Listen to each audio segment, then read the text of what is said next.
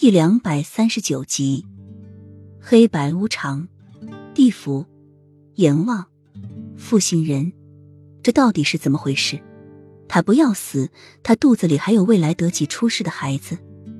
孟婆，我不要死，我求求你让我活下去。我的孩子还没有来到这个世界，我不能就这么死去。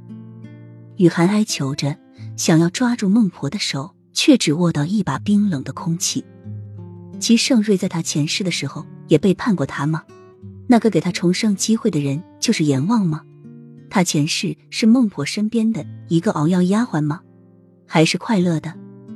孟婆有些哽咽：“这都是命，逃不了，躲不了，你就跟我回去吧，不要再留恋这个尘世间了。”那个负心人迟早会受到惩罚的。要不是他几世积来的功德，他今世怎会叱咤风云、功成名就一世？他还要在这一世功成名就、叱咤风云？不，不可以！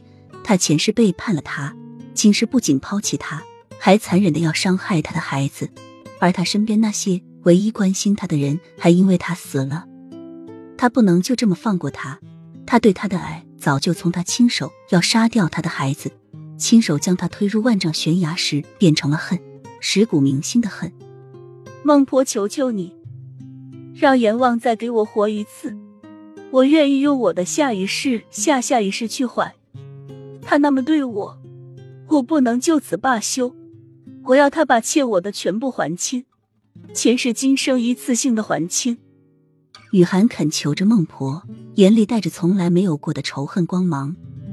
孟婆流着泪，摇摇头：“你从二十一世纪穿越到这个古代，不一样，还是被他折磨的死去活来。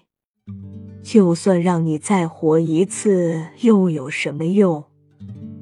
不，不会的。”那是因为那时我太天真，太善良了，总是不忍心去伤害别人。这次我一定不会了，我会让那些伤害过我的人全部得到应有的报应，不然就算我跟你回去，我也不会甘心。雨涵想到又美丑恶的嘴脸，咬牙切齿的说，脸上附着凶光，神情从来没有过的决绝。你要怎样报复？回到他的身边，让他重新爱上你，将他对你的方式全都在用到他的身上。你别傻了，他的心里只有他的幼梅。如果不是幼梅，他也不可能会爱你。孟婆心疼的看着芸娘这个样子，